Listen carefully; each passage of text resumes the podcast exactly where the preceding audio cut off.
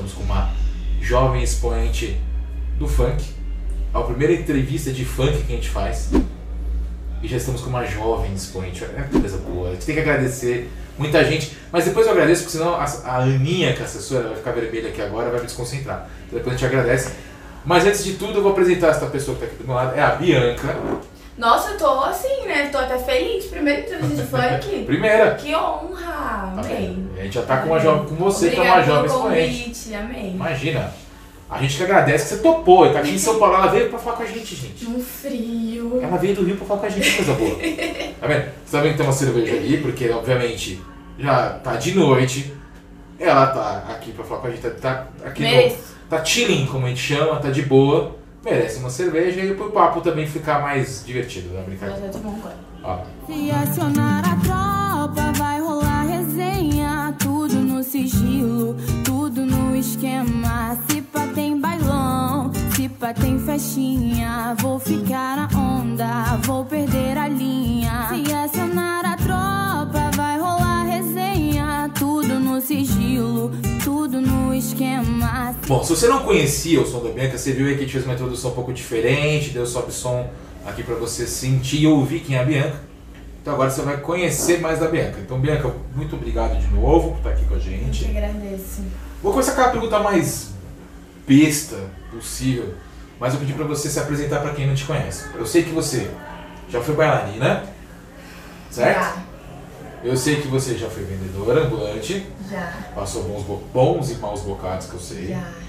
E hoje você é uma jovem do funk, então eu pedi pra você se apresentar pra quem não te conhece. Então, gente, eu sou Bianca, sou cantora. Como ele disse, já fui dançarina, já fui ambulante, já fui, já toquei em orquestra. Acho que já fui de tudo um pouco na vida, né? Com tão pouca idade, mas eu já, já vivi muito, tenho uma história assim bem pesada. Que a galera que me conhece, nem, nem todo mundo que conhece o meu trabalho sabe realmente o que aconteceu tudo por trás. E hoje eu vou contar aqui pra você. Opa! Então, vou, vou, eu vou começar. Então eu pedi pra você contar. Você, você já deu meio que um spoiler da É. sua vida. É. Então já vou começar assim. Como é que você queria ser bailarina quando era criança? Aí de repente você virou uma vendedora ambulante. Então, vou chegar lá. Eu sempre quis. é, eu, sempre fui é, do meio da música, eu sempre fui enfiada em alguma coisa. E a minha família também sempre foi. Sempre teve muito envolvimento com música. Minha mãe já foi bailarina, minha mãe dançou balé por diversos anos, é, sapateado, dança de salão. Não só ela, mas como minha tia, minha, minha prima, todo mundo sempre foi muito envolvido com dança. E aí, quando eu desde muito nova, eu comecei a, a- no mundo da dança, sendo que eu sempre gostei de cantar. Sempre gostei de cantar. E sempre gostei de música. Sempre me interessei em estudar sobre música. Eu, eu entrei em uma orquestra, eu toquei quatro anos numa orquestra, eu tocava oboé, que é um instrumento Você clássico. tocava oboé numa orquestra? Uhum. Caraca, meu! Quase ninguém conhece, né, o oboé, mas eu toquei oboé quatro anos. E é um, pra quem não conhece, é um instrumento clássico de madeira. É, e ele é bem importante porque ele afina a orquestra, o oboé. Aí eu tive que parar de tocar o oboé porque eu sempre fui de família muito humilde, sabe? E o oboé, sei lá, é, varia de 8 mil a 3 mil reais. E era o único instrumento da orquestra que não podia levar pra casa pra estudar. Tipo, eles, eles emprestavam violino, é, tudo, flauta, porque eram instrumentos mais baratos. E como era um instrumento muito caro, eles não tiravam de lá da, da ONG, sabe? E aí eu acabei desistindo, porque eu queria estudar mais, queria, sabe, entender mais sobre ele, mesmo tocando por diversos anos, eu queria aprender mais. É um instrumento difícil. E aí eu acabei desistindo por conta do valor. Mas sempre, sempre, sempre. A minha mãe também cantava em coral e eu ficava ali querendo me enfiar. Só que eu sempre. Não que eu, que eu era uma pessoa tímida. Pelo contrário, nunca fui tímida na minha vida. Sempre fui muito. Sempre falei demais, cheguei falando, nunca tive vergonha de nada. Só que eu tinha um pouquinho de receio de cantar, porque quando eu era bem novinha, eu fui numa igreja com a minha avó. E aí eu, eu tava conversando com a minha avó pequenininha, falando que eu queria cantar na igreja. E a mulher falou não. E aí, eu, aquilo ali pra mim, eu meio que fiquei com um bloqueio, sabe? Então eu guardei pra mim, nunca mais falei sobre isso. Só que ficava na minha cabeça, assim, nossa, cara, é uma coisa que eu gosto muito de fazer, eu sempre canto em casa. Tem até foto minha com o microfone quando era criança. E. Eu vou, vou mandar foto pra você, pode botar aqui. e aí. Teve um dia que eu tava em casa pensando, falei, cara, eu não vou deixar de seguir o meu sonho por causa de trauma, sei lá, nem sei se é um trauma que eu posso dizer, né? Alguma coisa, eu vou tentar. E aí lá na minha cidade, que eu sou do interior do Rio, eu morava em Campos dos Goitacazes, e lá na minha cidade eu comecei a procurar os DJs de lá. Porque eu queria entrar no funk, sabe? Eu queria, sempre fui muito funkeira. E aí eu consegui a oportunidade lá. Eu vou, eu vou tentar resumir, porque se deixar eu vou ficar falando aqui até amanhã. Fica à vontade. e aí eu consegui um DJ lá, gravei a minha primeira música lá e a música tocou bastante na cidade, sabe? Porque lá também é um beat diferente, então tocou bastante lá, não saiu de lá. E como eu via que não se expandia, sabe, o que tava ali, Aí eu fiquei pensando, eu preciso fazer alguma coisa.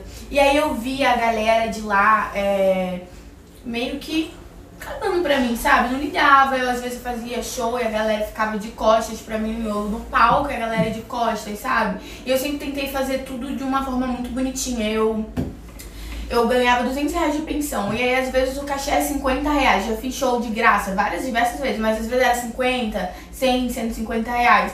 E aquele dinheiro eu pegava pro próximo show, comprava efeito de palco, comprava alguma coisa pra fazer roupa, sempre Sem tive- investir. Sempre, é, sempre. Nunca tive lucro com isso, sabe? E aí eu ficava pensando, meu Deus, eu tô tentando fazer tudo direitinho pra dar certo. E a galera aqui, todo mundo caga pra mim, todo mundo falava mal, falava que era isso. Tinha amigos meus que falavam assim, sai disso, vai estudar, vai fazer uma faculdade, sabe? E eu, tava, eu tinha acabado de passar num concurso no Senai. E aí eu tava fazendo o curso, tava fazendo farmácia. E aí eu larguei tudo, decidi um dia, eu falei, não quero saber. Eu era menor de idade, acabado de terminar o ensino médio.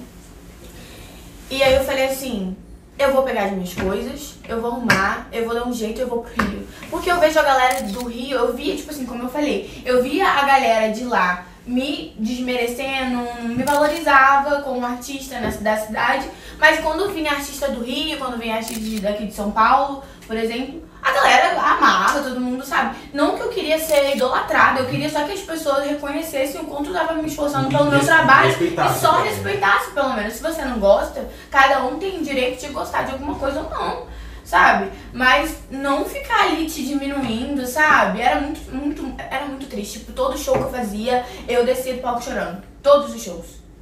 Sabe? Era pesado. E aí eu falei, eu, eu vou. E aí eu comecei procurando na, em aplicativo, sabe? Pra procurar algum lugar pra eu ficar. E aí eu achei. hum, Não sei explicar o que que era aquilo. Era tipo um. Era uma casa que ela estava meio que em obra, só que era uma casa não, era uma kitnet. E ela estava completamente em obra, tipo, comple- completamente. Ah, e ali era um lugar que o menino abria, você pagava 50 reais por mês.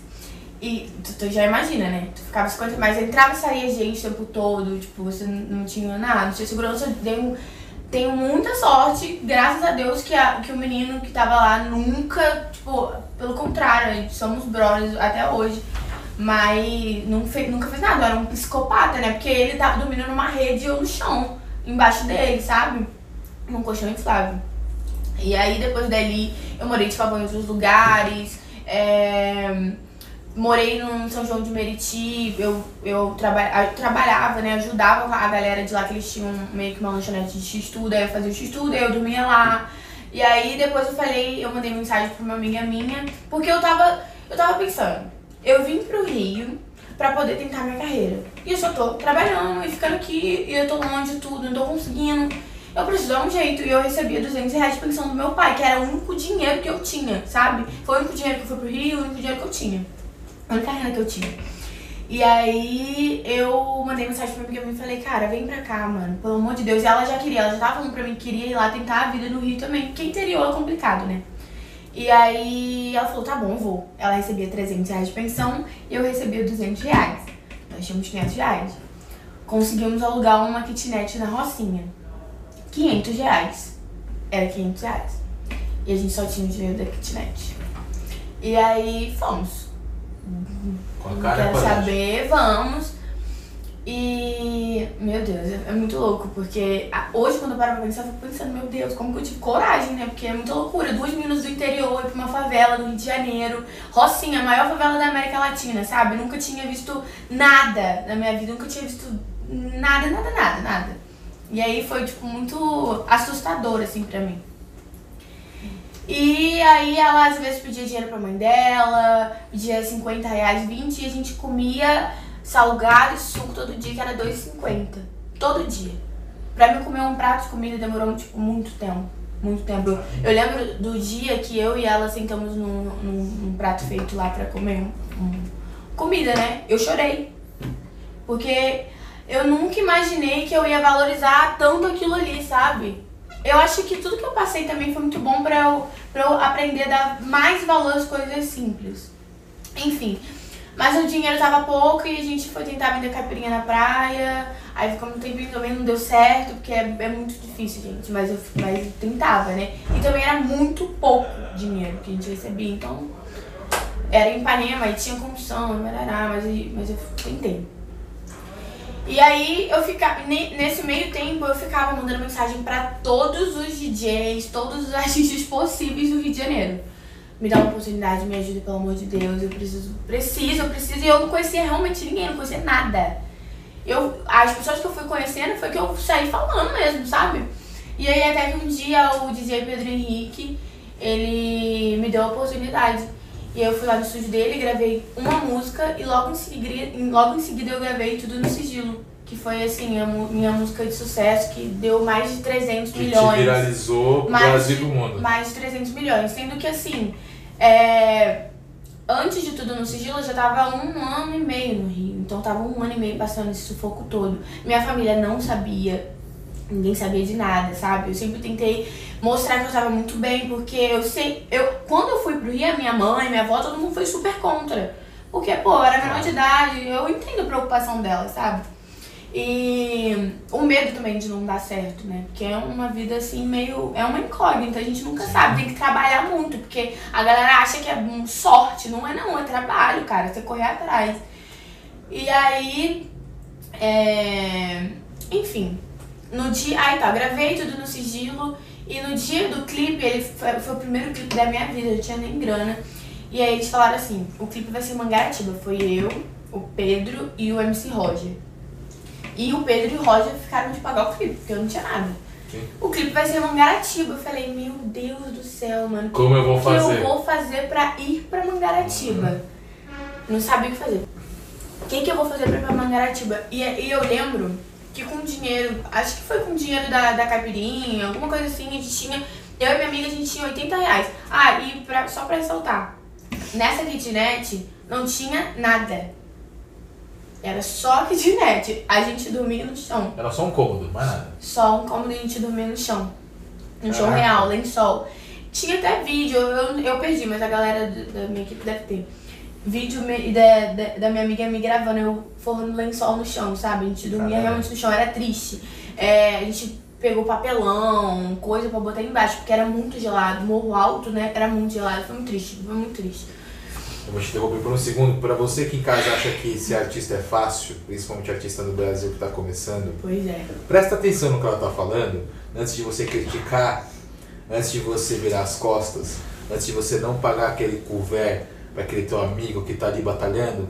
Presta atenção no que ela tá falando. É E eu, eu não tô falando isso só pro funk, tá? Eu tô falando isso pro rock. Tudo. Eu tenho banda, eu sei como é. Tô falando isso pro pop, tô falando isso pra DJ, pra tudo. Presta atenção no que ela tá falando.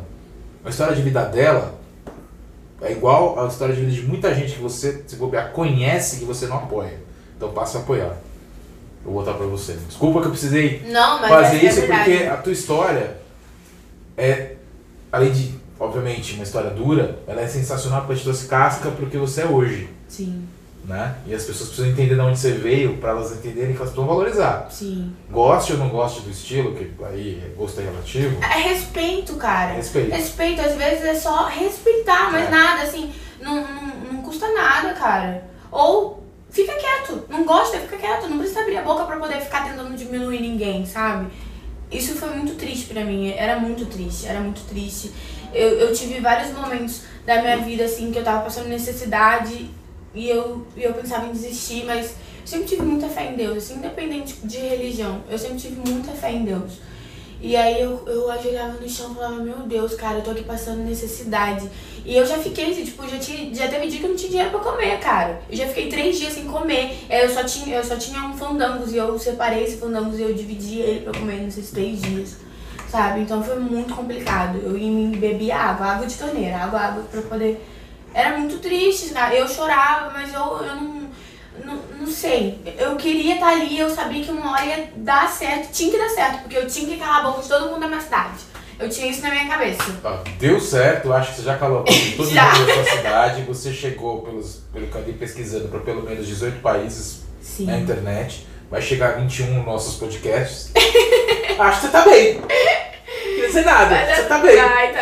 É, tô, né? Tá, tá indo. Vai sonar a tropa, vai rolar resenha. Tudo no sigilo, tudo no esquema. Se pá tem bailão, se pá tem festinha. Vou ficar na onda, vou perder a linha. Se acionar a tropa, vai rolar resenha. Tudo no sigilo, tudo no esquema. E aí você foi gravar o clipe no E Garantia. aí eu fui gravar o clipe em Mangaratiba.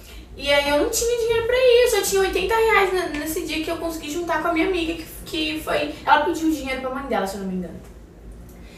E aí eu falei, amiga, essa amiga é minha mãe da minha vida, ela é minha irmã. Beijo, Laís. Obrigada por tudo. Aí ela. Ai, eu vou chorar, não gosto de ficar falando sobre isso também, porque me dá vontade de chorar. Vai borrar a maquiagem, não. Fique à vontade, eu não vou, eu não vou nem instigar. Fique à vontade. Enfim, é, aí eu tenho um amigo meu que era lá do interior e que ele, por, por coincidência, ele foi morar no Rio porque ele passou na Marinha. Então ele tava morando na Marinha. Eu liguei pra ele e falei, Luan, pelo amor de Deus, eu preciso que. Ele, ele até já me salvou uma vez que eu fiquei sem comer. Ele foi, ele tava lá em Caxias, ele foi lá na Facinha, meia-noite, desculpa, meia-noite me buscar pra me levar pra Caxias pra eu comer, porque eu tava sem comida. De verdade. Ele já fez isso também. Obrigada também, Luan. Luan e Laís. É. Vocês são os anjos da vida É. da Bianca. Eu nunca vou esquecer desse dia. Esse dia foi o dia que a Anitta cantou no Rock in Rio. Uau. Se eu não me engano. Ou estava passando alguma coisa, não sei o que. Eu vi, eu vi ela na televisão. Foi, foi isso. E aí nesse dia eu falei, eu vou chegar ali. Eu não tô passando por isso à toa, não, mano. Eu vou chegar, eu vou chegar. Eu chorei também. Porque eu sou muito chorona também, né? Se deixar, eu vou chorar toda hora. Mas, enfim. Aí eu falei pra ele, Luan, pelo amor de Deus, me dá um SOS. Eu só tenho 80 reais, eu preciso pra Mangaratiba, é o meu primeiro clipe, é a oportunidade da minha vida, eu preciso. Aí ele falou assim, peraí, vou dar um jeito. Ele foi falou com o amigo dele, lá da Marinha também. E aí esse amigo dele, Hudson, ele... Hudson. Ele levou, cara. E, tipo, eu dei os 80 reais e ele levou, me levou pra Mangaratiba, ficou lá e me trouxe de volta. Tipo, foi um preço, acho que deu só cosquinha na, na gasolina, né? Porque é longe. Mas deu tudo certo. E aí era o único dinheiro que eu tinha. E quando eu cheguei em casa, não tinha nada pra comer. E não tinha dinheiro. E eu falei, meu Deus, cara, o que, que eu vou fazer? Aí a minha família, eu tenho uma prima em Maricá, ela mora em Maricá. E aí eu, a minha tia, né, minha tia lá de Campos, estava em Maricá. E eu falei, é hoje que eu vou contar. Eu preciso contar, não tem como. Eu tava cansada, com muita fome, eu não sabia, eu tava a ponto de desmaiar. Eu liguei pra minha tia e falei, tia, tá acontecendo isso, isso e isso. É, tô passando necessidade, não tenho o que comer, não tenho um real, não sei o que fazer. E eu não sei. Não sei. Ela ficou assustada, foi, falou assim, eu vou mandar dinheiro pra você agora na tua conta e amanhã cedo você vem, porque já tava muito tarde. Eu acordei de, manhã, de madrugada, eu saí de lá e fui, cheguei em Maricá e foi quando eu contei, né? Enfim, a minha família toda ficou sabendo, aí de lá eu fui pra Campos, fiquei um pouco com a minha família. Depois eu voltei, aí o, o, o empresário do Roger me, me falou que queria ser meu empresário, que eu não tinha empresário. e falou assim: você vai sair da Rocinha e tu vai morar no estúdio aqui em Caxias. Aí eu fiquei morando dentro do estúdio, tipo, eu dormia no chão do estúdio e, e fiquei lá. Aí eu dormia no estúdio mesmo, tipo, era pequenininho, era, era o computador, o som e tinha um, eu botava um colchãozinho. Tinha até um quartinho assim do lado, mas eu dormia num colchãozinho assim que era mais, mais aconchegante. Enfim, aí eu fiquei ali naquele estúdio e aí começou, a música começou a tocar. E assim, era minha terceira, terceira música lançada, mas eu conto como a minha primeira, assim, que foi a primeira música de trabalho, mas teve clipe, parará. Cara, cada dia era uma pessoa me mandando vídeo de alguém fazendo a música, o, o, o TikTok. E aí daí a pouco veio a galera de Recife falou pra ir lá gravar o clipe. Eu nunca tinha andado de avião na minha vida. Tava morrendo de medo, juro pra você, tava morrendo de medo. E o meu ex-empresário, que hoje ele não é mais meu empresário, o meu ex-empresário também, outro cagão, mas ficou me botando mais medo ainda. E aí. Mas foi, gravei o clipe, deu tudo certo, voltei. E nisso que eu gravei o clipe, a música já tava com uns 3 milhões. Pra mim já era, meu Deus, 3 milhões, nunca tinha nem batido 100, eu acho que nem tinha batido 100 mil, sei lá. E ah, como eu falei, a música, a outra música só tocou na minha cidade. Então aquilo pra mim tava tipo, meu Deus, já, mu- tô- já mudei de vida, já tô bem, já sou já conhecida, já tava já pensando. E aí começou a aparecer os shows. E, e tava com esse bagulho de Covid. Covid, eu falei, meu Deus. E, eu, mas eu nunca imaginei na minha vida que ia. Pandemia, a gente nunca viveu isso, né? Eu, particularmente, não sei você. Tô brincando. Ser velho é complicado, né? Tô brincando. Mas eu nunca, eu nunca imaginei que isso ia acontecer, assim, né? E aí depois que eu gravei o clipe, aí começou, tipo, muito, muito. E o clipe tava, tipo, subindo 2 milhões por dia. Tava bizarro, mano. E eu, eu, eu ficava em choque. Eu vou ser bem sincera, eu tô- em choque até hoje. Eu não consigo acreditar, porque foi surreal. E aí todo dia era um famoso, era um artista, era, sei lá, apresentador, mano. Até o Renato Aragão fez o, o TikTok da música, mano. E eu tava lá dentro do estúdio ainda, assim, mano, o que que tá acontecendo? Sabe? Eu não tava, Você virou um fenômeno. eu não tava acreditando. E aí começou a aparecer várias pessoas, um monte de artista me seguindo, tipo, galera que eu era fã, acompanhava o trabalho, todo mundo me mandando mensagem. Eu falei, gente, o que que tá acontecendo? Eu tava entendendo. E eu tava ali, dormindo no chão, no estúdio, sabe? E tava tudo acontecendo ali. Enfim, começou esse rebuliço todo, a galera toda me seguindo, me mandando mensagem. E eu ficando mais assustada ainda. Começou a aparecer uma agenda de show gigantesca. É... a- acho que a maior realização assim, da minha vida profissional, que foi ter entrado na gravadora, que eu sou da Sony Music. E aí. E ainda tudo assim. Eu sem acreditar, mano. Sem acreditar que aquilo tava acontecendo. Mas aí eu falava, meu Deus, tudo que eu passei valeu a pena, porque agora tá acontecendo. Tá acontecendo. E aí eu botei na minha cabeça que tava acontecendo. E aí. Tudo isso no meio da pandemia. no- isso foi no No início. início. Aí marcou turnê pra fora do Brasil, tinha cinco países pra ir, eu tinha viagem, tipo, pra. Você lembra os países que você. Tá. Portugal, porque a música ficou em primeiro lugar aqui no Brasil, ficou em primeiro lugar em Portugal também, um tempão. É, Suíça. Ai, Paty, me ajuda. Itália. Itália. Paty. Vocês não estão vendo, mas a parte, É minha produtora. que a produtora dela tá ali, ó, só soprando. Itália! O que mais, Paty? Fala aí. Eu acho que tinha lembra França.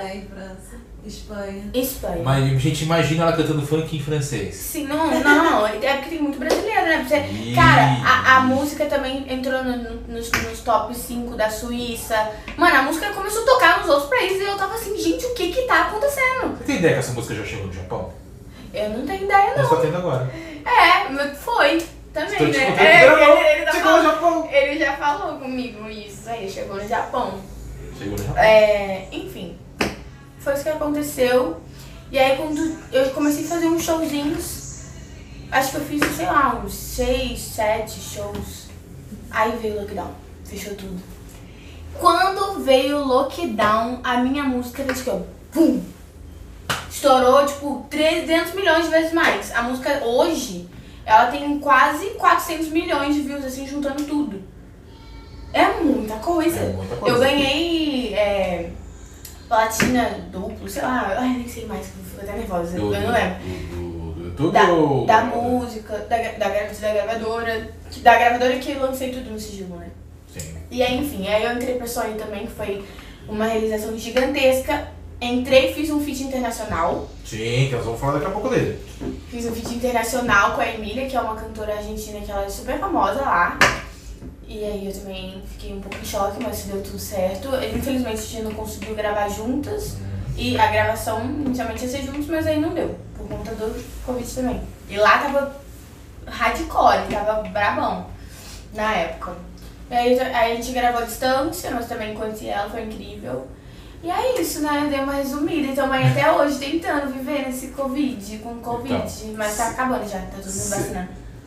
Vocês viram que a história dela, vou voltar a dizer, a história dela é a história de todo artista brasileiro que acredita no sonho, não desiste nunca, batalha, batalha, sofre, acha que já era, aí vem sempre, no seu caso vieram três anjos, né?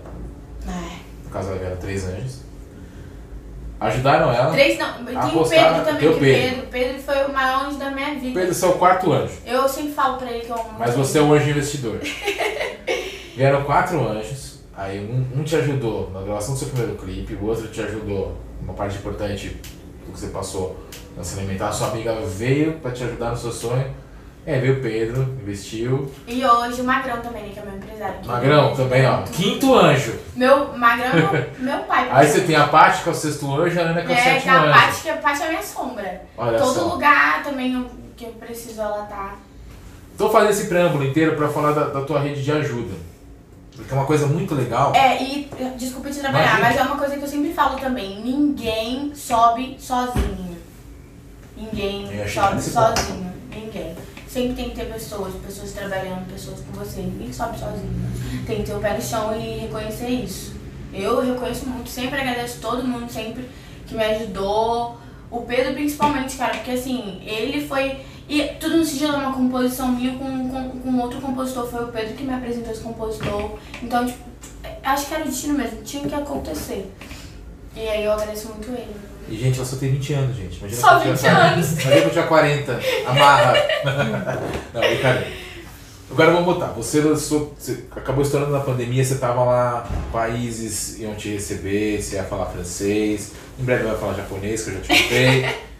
Aí você tava lá, pá, a pandemia, a música, obviamente, na pandemia muitas pessoas ouviram música, as pessoas usaram a sua música até como um, um alento que elas estavam passando, porque teve muita gente que, enfim, perdeu gente pandemia, enfim.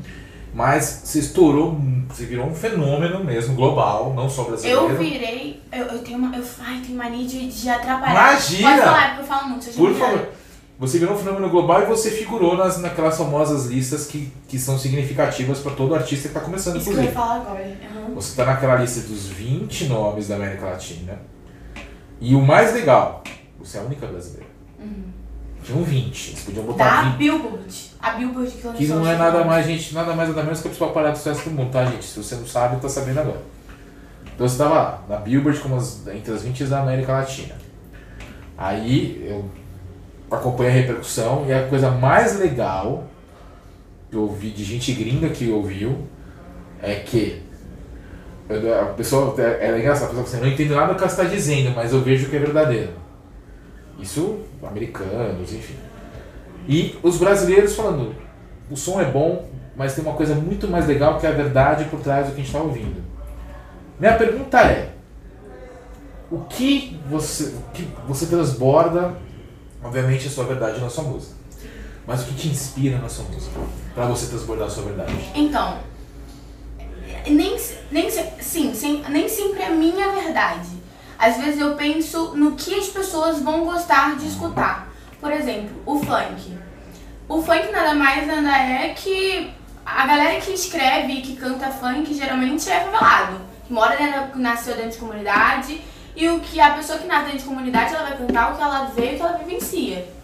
Por isso que hoje em dia existem vários funks que falam sobre diversas coisas, mas são coisas que a pessoa que mora na comunidade Vivencia. Vivencia. Se uma pessoa tá dentro da tua casa, vai sair da tua casa e vai dar de cara com um fuzil, essa é a realidade dela, entendeu? Você tá, abre e vê uma mesa de droga, é a realidade dela. E às vezes as pessoas usam tanto, nós nem só os funkeiros, mas hoje em dia a gente vê muito isso. É, como, como eu posso dizer, como um grito de, de não, Protesto. sei, não sei se protesto, sabe? Mas pra você uma coisa tipo, eu tô aqui me vejo. isso existe Isso existe e é- não que seja 100% legal, mas é porque é a realidade de, de todas as pessoas que estão ali. Então a gente não pode ser hipócrita de falar ah, que não sei o que, mas é porque a pessoa nasce na favela e vive aquilo ali. Quando eu escrevi tudo no sigilo, eu pensei em realidade, de, na realidade de que eu estava vivenciando ali, que eu estava dentro de uma comunidade. Eu sempre fui nascida e criada em comunidade, mas eu estava dentro da rocinha, sabe? Que é outra parada, totalmente diferente de uma favela de interior, por É exemplo. um outro mundo, né? É, mas tirando isso, eu também tento pensar em coisas que as pessoas vão gostar de escutar. É, e às vezes eu, eu também escrevo não só funk, eu escrevo, eu escrevo tudo. Mas eu, eu, às vezes eu penso numa história que já aconteceu comigo, às vezes eu penso numa história que já aconteceu com uma amiga. Por exemplo, eu tenho uma música que a minha amiga tava na merda e eu escrevi a música, entendeu? Então é, depende muito, varia muito, assim, não tem muito, tipo, é, é a minha verdade. Às vezes é a verdade de outra pessoa que eu passei pra minha música. Mas, que é, outras mas é pessoas. a verdade da qual você tá inserida. Sim, também. Faz Entendeu? Outra coisa também, tudo no sigilo me colocou na lista da- da- das 10 mulheres mais ouvidas do Brasil. Eu fiquei em nono lugar, tipo, tava Anitta, Luísa, Sons, a Ludmilla, Marília Mendonça, Isa, e aí eu tava ali. Isso Você também tá, e foi você tá entre as 10 mulheres mais ouvidas do Brasil, 2020. com mulheres obviamente já conquistaram o seu espaço, e você Sim. tá ali, um expoente, buscando seu espaço e de repente você tá ali. Como que isso é, chegou pra você assim? Qual foi a repercussão disso? Você tem a dimensão do que, que é isso? É difícil, né? Não, quando me mandaram, eu fiquei assim, em choque. Eu chorei muito. Como sempre. Mas eu chorei muito. Eu fiquei assim, mano, que isso, velho? Tava ali nome de pessoas que têm anos de carreira, sabe? Anos de carreira. É, Com muita coisa por trás. E eu sou muito nova, eu fiz 20 anos esses dias, então foi bem punk assim pra mim. Eu, eu vou falar até o meu psicológico ficou meio assim, né? E aí eu não sabia se eu ficava feliz, se eu ficava triste, porque eu perdi a melhor, melhor fase de shows da rua, onde que eu poderia. Porque assim, a galera, muita gente conhece tudo no sigilo, mas muita gente não conhece quem canta tudo no sigilo. Porque foi uma, uma música que estourou, foi, foi, acho que foi a primeira música que estourou no TikTok. E todo mundo fez, só que ninguém tava vendo quem estava ali cantando. E não tinha como eu, eu me apresentar muito, porque o show é a maior porta pra você apresentar a Claro. imagem. Vai estar mó galerão ali e todo mundo vai ver você. Quem não te conhece, conhece a música, vai ver quem tá cantando ali no show, saca? E aí eu não tive isso. Mas aí aproveitando essa questão da pandemia e enfim, já tá, graças a Deus, espero eu que dê uma de, que acabe logo, né? Já tá, acredito que tá caminhando, tá chegando a um caminho para isso com as vacinas, enfim. Mas a gente teve, nessa pandemia a gente teve muita explosão de lives, né? Sim. Você pensou em fazer uma live, collab, porque você gravou uma versão acústica tudo no sigilo que ficou. Mostrou um outro lado que as pessoas não esperavam. E acho que ali quem não te conhecia, ou, ou quem não entendia o que você fazia, passou a te entender agora. Como é que você vê assim? Você imagina de repente fazer uma live pra. Eu fiz uma Você live. fez? Eu fiz uma live acústica. acústica. Sim, fiz uma live. Ela foi bem. Foi uma mistura de acústica com normal. É, cantando funk também, mas foi bem, bem light zona, sabe?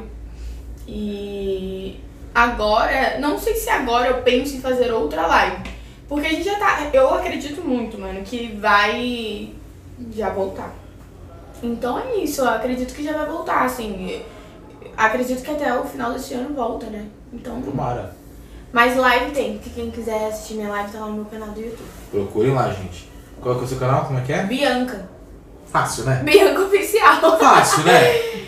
Bianca, Fácil. Bianca Oficial. Só ir lá, bem facinho. Tem a live, tem um acústico. O acústico foi um projeto que eu fiz com a minha gravadora Sony, que eu achei incrível também, como você falou, mostrou um outro lado. E agora eu tô com vários projetos assim também, não só acústico, mas de outros gêneros. Eu era MC Bianca, já tirei o MC, porque eu também não queria ficar me rotulando só no funk. Não que eu vá largar o funk, que isso não vai acontecer. Mas vai ter outras coisas, sabe? Você pode contar spoiler? Não. Você pode adiantar, assim? A, a parte olhando assim com aquela cara.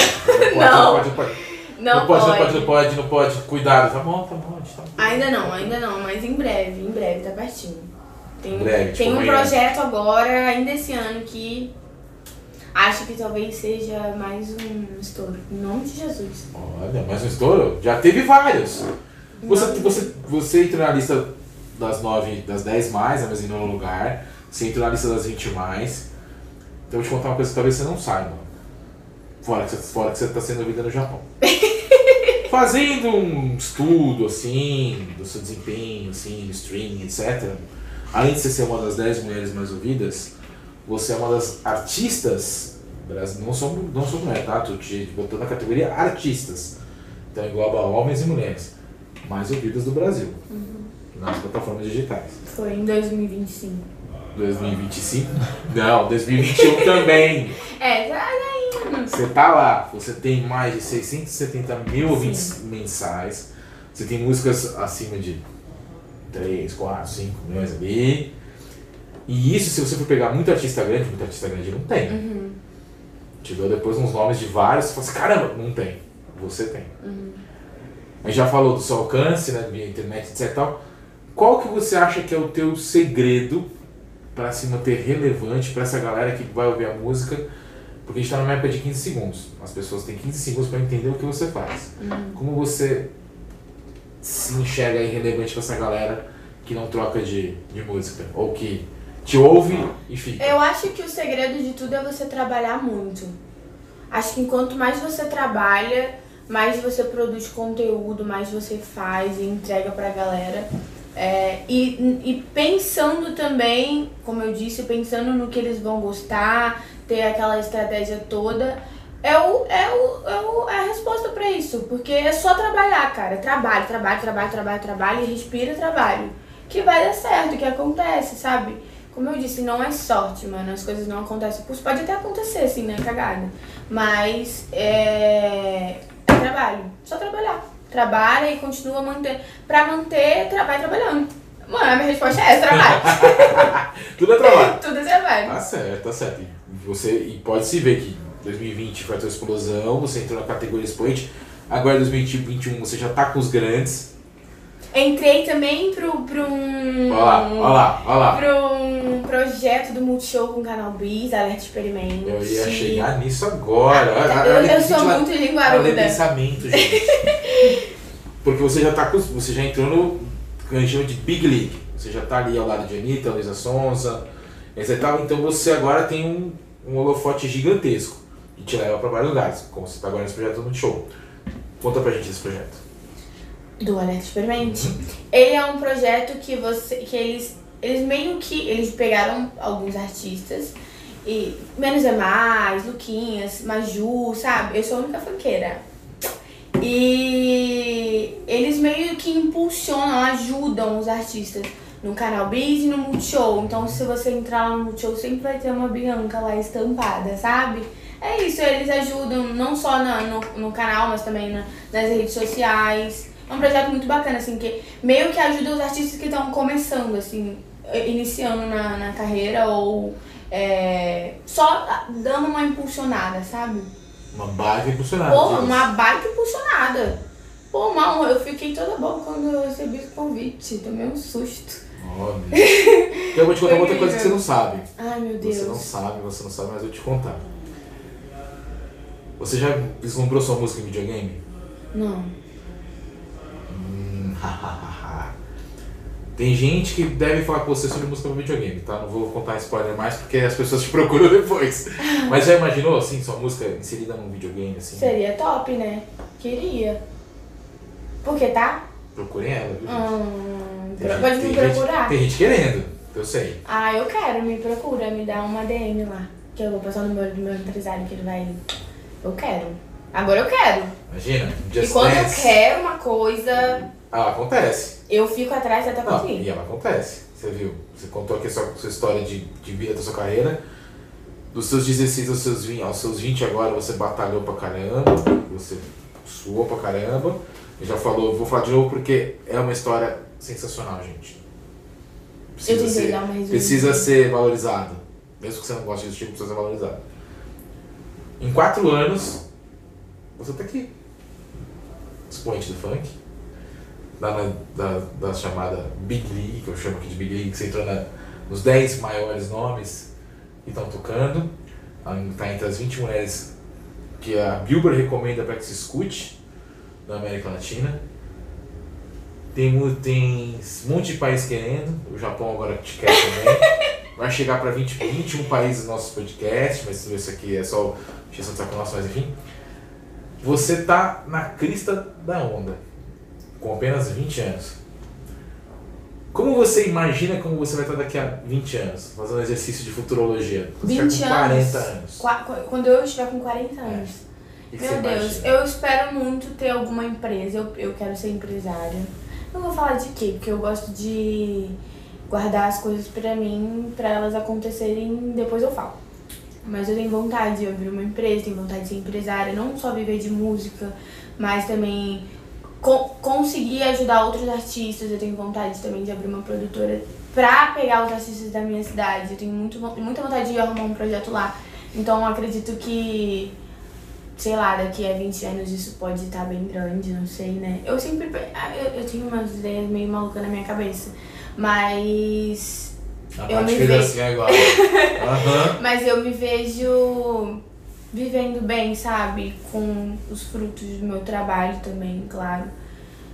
Com 40 anos, eu não sei se eu vou estar aposentada, né? Eu espero estar cantando ainda sentada, no microfone, no violão, quem sabe. 40 anos aposentada, a gente já tá me chamando de velho. Ela tá chamando Chibas de velho. Não, não, eu quero trabalhar mais pra você ver a Beyoncé aí, pô. A Beyoncé tem o quê? Tem, deve ter quase 40 já, né? Por aí. E tá inteiríssima, eu vou estar assim também, Pode ser, não acredito. vai saber? É, vai que. Bom, a gente, falou, a gente falou de Beyoncé, a gente falou da Bíblia, ainda vou, ainda vou, vou esmiuçar essa questão da Bíblia porque eu quero aproveitar o gancho que você gravou com a Emília. Sim. Essa coisa, uma cantora argentina com uma cantora brasileira, tem aquela questão da rivalidade futebolística, mas enfim. Mas uma coisa legal é que o som portenho, ele é um pouco diferente do, do som brasileiro. Bastante. Como é que você fez essa. é, Como é que vocês fizeram esse mix Uhum. de influências e de brasilidade, de, do, do funk com um pouco, um pouco do pop argentino? Como é que vocês fizeram esse mix a ponto de ser uma das músicas hoje da América Latina também mais faladas também? Como é que você Então, avalia? já é tarde. Foi nada mais nada menos que um remix da Nomás, que era uma música que deu super certo da Emília lá fora. E, e ela queria entrar no mercado brasileiro. E aí quando eu recebi esse convite também teve a gravadora no meio, enfim. Foi muito incrível. A gente trocou essa ideia e aí eu vim pro estúdio aqui em São Paulo, no Cabreira. Cabreira é um produtor que pra mim é um dos melhores do Brasil, não tem igual. Ele é uruguaiano. Uruguaio, sei lá como que fala. É do Uruguai? Uruguai. É, Uruguai? Uruguai. Uruguai. Uruguai. Uruguai, Porque uruguaio. Uruguaiana da cidade de Uruguaiana no Rio Grande do Sul. É, uruguaio. E ele tem, tipo, vamos pensar, deixa eu pensar numa música aqui, que tem assim, várias músicas estouradíssimas. Tem Louca da Simone Simara e Anitta, tem Baldinho de Gelo da Cláudia Leite. Já fez música com, tipo, gente de sertanejo, assim, várias pessoas. E ele entende muito sobre é, o reggaeton. Então, a troca e a, a, a maior ideia, assim, foi dele. Eu tenho que dar esse crédito pra ele. Eu cheguei aqui totalmente leiga, ele me ensinou muito, assim, até. Eu depois até fiz outras músicas com ele, junto com o Zac, o Zac. E, mas só que veio da cabeça dele, ele tem. Ele, ele é um gênio, cara. Ele, se você não conhece, vai procurar, Cabreira. Ele faz uma mistura de reggaeton com funk, pop, tudo que você colocar na frente. E ele fez essa produção. E eu fiquei babando no estúdio, claro que. Foi, mas foi incrível, foi ele, foi o Cabreira. Foi ele que fez isso. E ele faz coisa bizarra.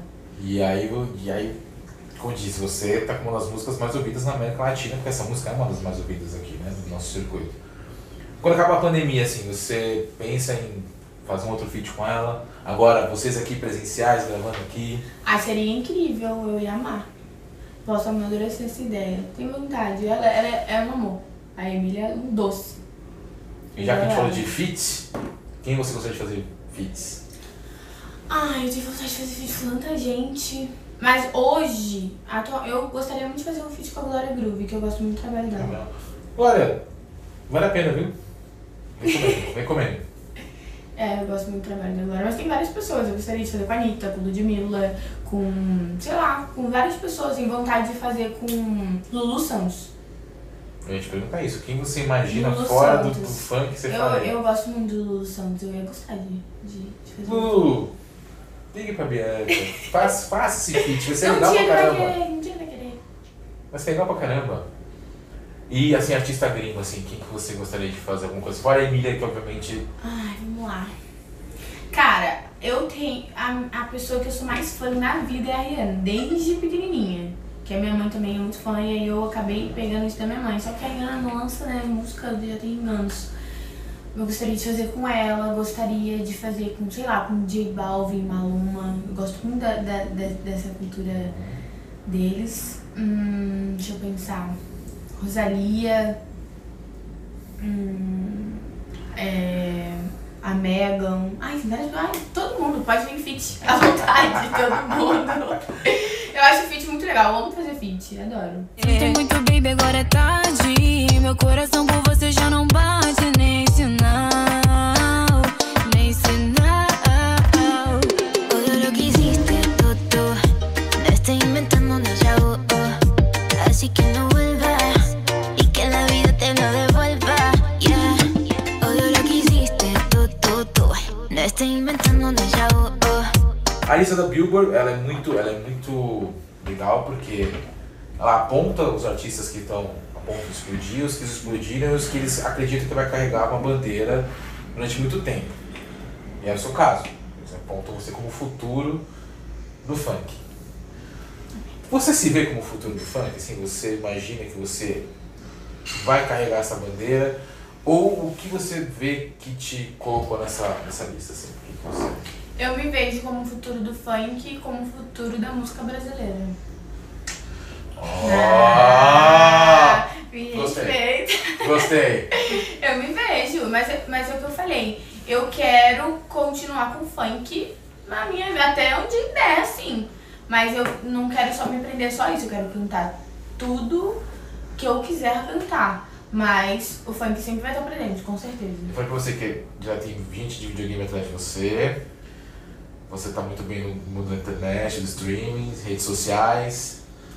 Mas você imagina assim, por exemplo, sua- a sua música saindo num vinil, por exemplo, que agora é a nova coqueluche dos colecionadores. Você imagina essa sua música Seria iradão, né? Ah, nunca pensei nisso não. Vou pensar agora, depois disso. Joga bota gravadora, gente. Lança no vinil. Item de colecionador. Disco azul, É coloca no legal. cabelo dela. Eu quero 20% dos royalties, sabe? Mas vai sair, vou tirar esse azul semana que vem. Vai, vai pintar de qual cor? Vou pintar depois meu cabelo de novo, porque eu, eu enjoei já. Qual é a cor do seu cabelo? Então, é esse escuro aqui que você tá vendo no meio desses azuis. Preto escuro. Ele é castanho escuro. tá escuro. É, eu falo isso quando tem cabelo médio. É porque eu sou uma pessoa que eu enjoo muito fácil de tudo. Por exemplo, eu fiz esse cabelo não tem acho que nem dois meses, já enjoei. É, eu Jura mesmo? De novo. Geminiano. Cuidado, gente. Grandes artistas são geminianos. Sim. Hashtag fica a dica. Geminiana, Geminiana com ascendente em Ares. Muitos artistas são arianos também. Vixe Maria. Não é à toa que tá iluminada pra ser sucesso, né? Voltando aqui a minha. Vou voltar aqui a minha pergunta aqui do vinil, você já falou que você imagina, imagina mesmo. E fita cassete, por exemplo. Tem muitas gravadoras lançando fita cassete hoje em dia. Principalmente na China. Ah, eu não sei, não, não, eu não penso muito nisso porque hoje é tudo internet, né, praticamente. Mas seria legal também. Imagina, fita Seria, cassete, seria top.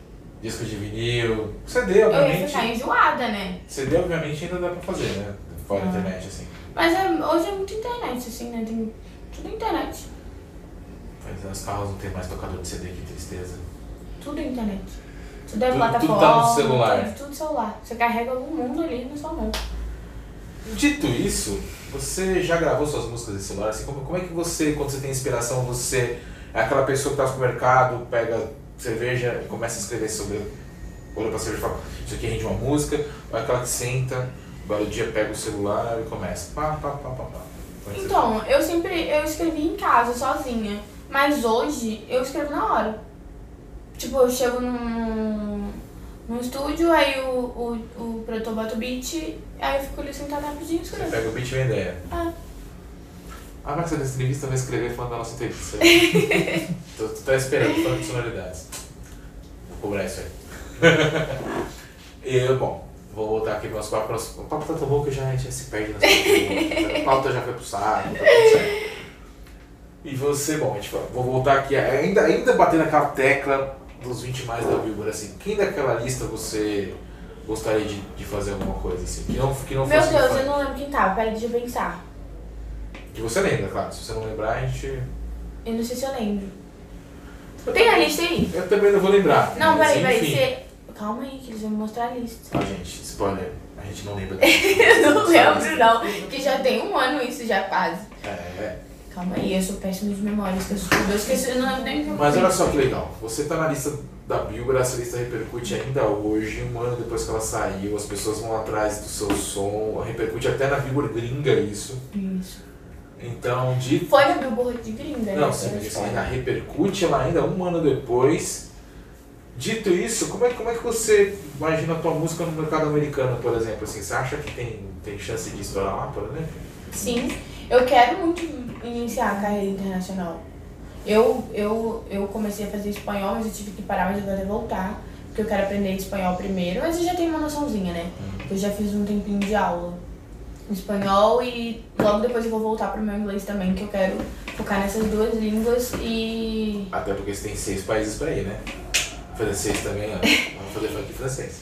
E aí a minha mãe, a minha mãe, ou ela porque ela não pratica, mas ela teve curso de francês. Sério, eu já falo francês.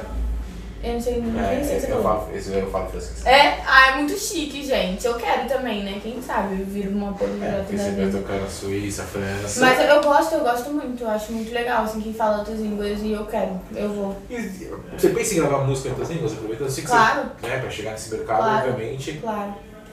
Mas assim, de repente, vou pegar o exemplo do BTS. O BTS é coreano e virou Uhum. uma, qualquer- virou uma febre no mundo inteiro, nos Estados Unidos principalmente. A tua música tem potencial de bater lá, cantando em português. Eu ainda acredito que o funk vai ser. Universal. Acredito.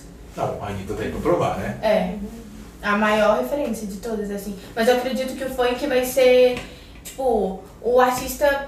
Eu não, eu não sei explicar, mas eu acredito que o funk vai ser uma música que o mundo inteiro vai escutar. Igual escutam a Beyoncé, por exemplo. A Cardi B, eu acredito muito nisso, porque é um, um ritmo muito Vai ser um gênero clássico. Um gênero que vai expandir tudo, sabe? Eu ainda acredito muito nisso.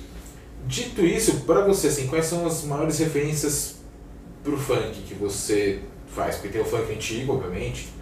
A gente fala funk antigo dos anos 90, uma coisa mais. um pouco, um pouco mais.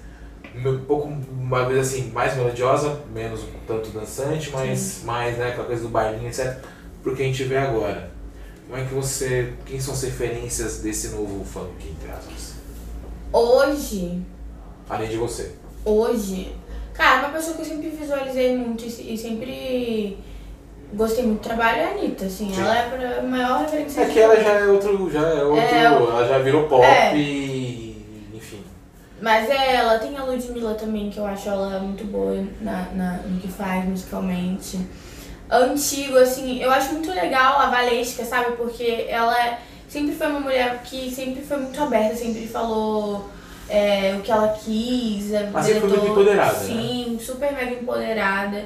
É, acredito que antigamente era mais complicada ainda, mas hoje eu acredito que hoje a gente tem, tem mudado muito. Porque você vê muitos fãs de homens falando várias coisas, e aí quando a mulher vai falar, ah, puto, piranha, vagabunda, tudo isso. Eu ia chegar nessa questão aí. E aí a Valesca é uma referência grande, porque ela vem de tempo, sabe? É, com, com total liberdade de expressão, falando o que ela quer, o que ela tem vontade, que ela é mulher, que ela tem vontade de transar, de fazer o que ela quer e que foda-se, sabe? Então acho que a Valesca também, é, eu gosto muito dela. E você tem músicas empoderadas. Tem. Porque você diz, você, você levanta realmente a bandeira. Sim, e vai vir mais. Dá a Agora mulher nesse fazer- AP, bebê. Ó, ó. Spoiler, hein? A bandeira da mulher fazer o que ela quer, o que ela acha que tem que fazer. Claro. Acho que tem que ser isso mesmo. De uma maneira totalmente sua. Uhum. Então, como é que você faz o raio-x da sua, da, da sua música empoderada, assim? Por exemplo, esse- nesse EP agora que eu tô. Eu não vou falar, não posso falar. Spoiler alert. Mas nesse EP vem bastante música empoderada, assim, é, levantando bandeira, bandeira LGBTQI, também que eu faço parte. é, de empoderamento feminino. Ai, vai ter muita coisa legal. E assim, eu quero tentar carregar isso nas minhas músicas também, porque, querendo ou não, eu tenho uma voz e tenho um público que me acompanha e eu quero que as pessoas. Por exemplo, se eu cantar uma música de empoderamento feminino, existem muitas mulheres aí dentro de casa que sei lá, sofrem com o marido e que tem medo e que não se sente bonita. E pra ela ouvir a música ela se identificar e saber que ela é foda mesmo. E, e pros homens também escutarem, ver realmente o valor da mulher, que ela pode falar o que ela quer e que tá tudo bem, sabe?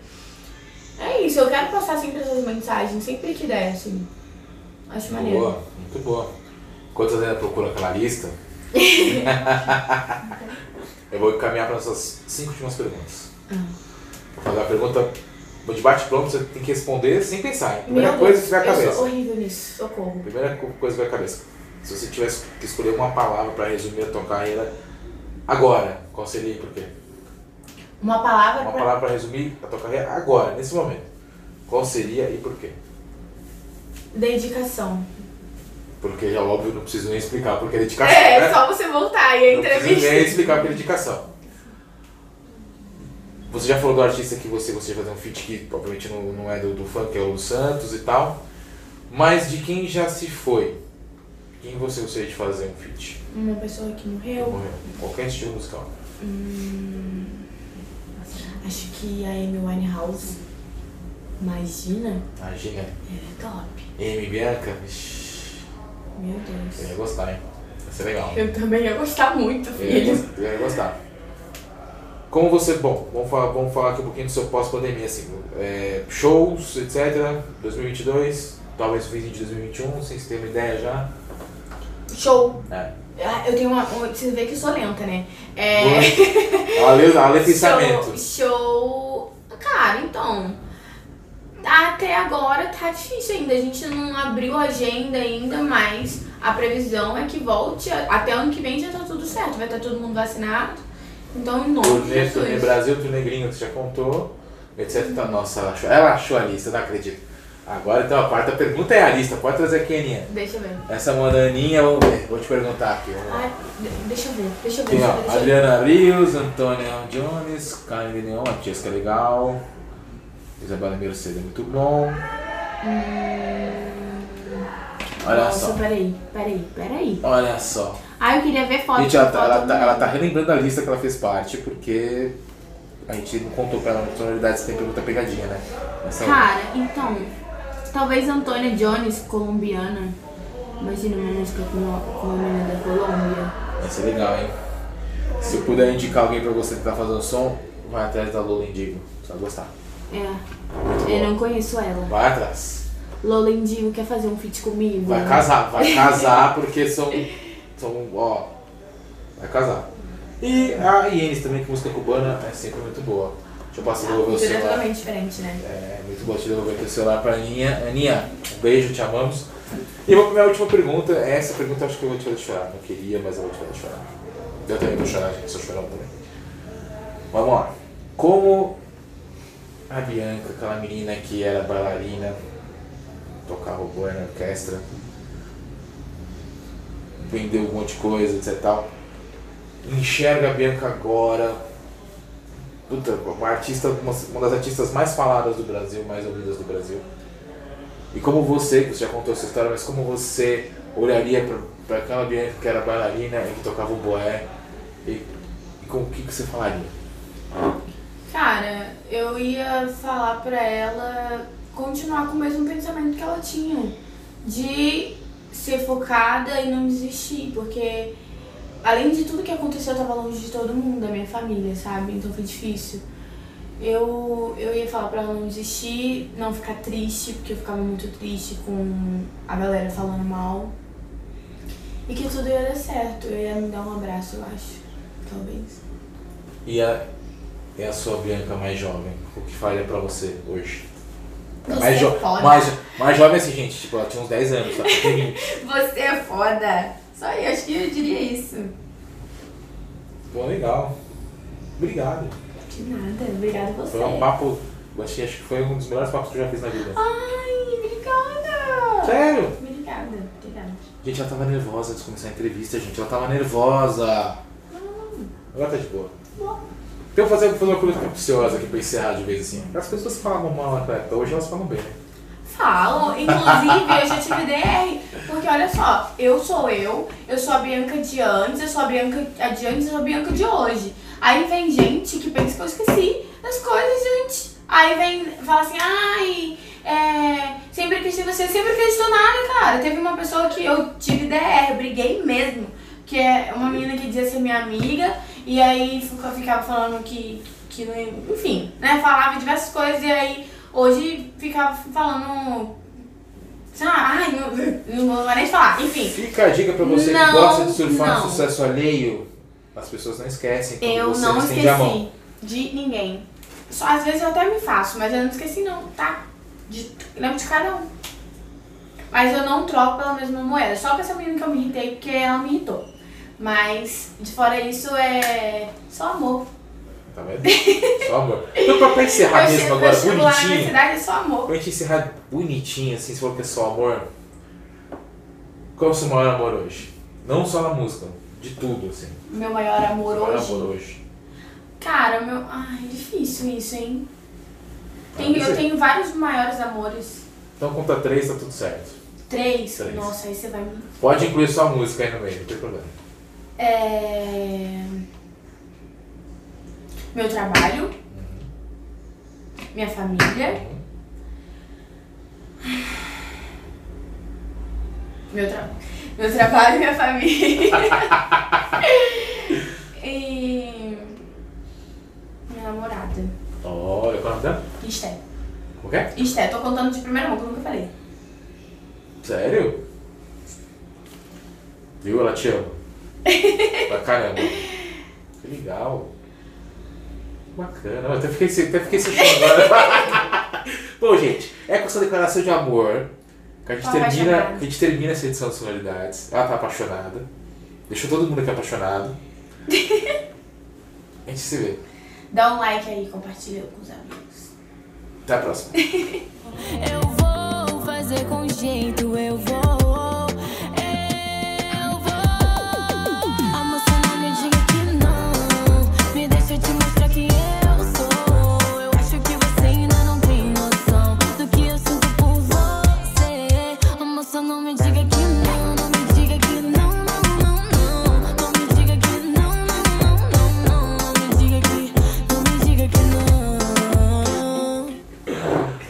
Obrigado. Não, foi sensacional. Gostou? Pô. Ah, gostei também.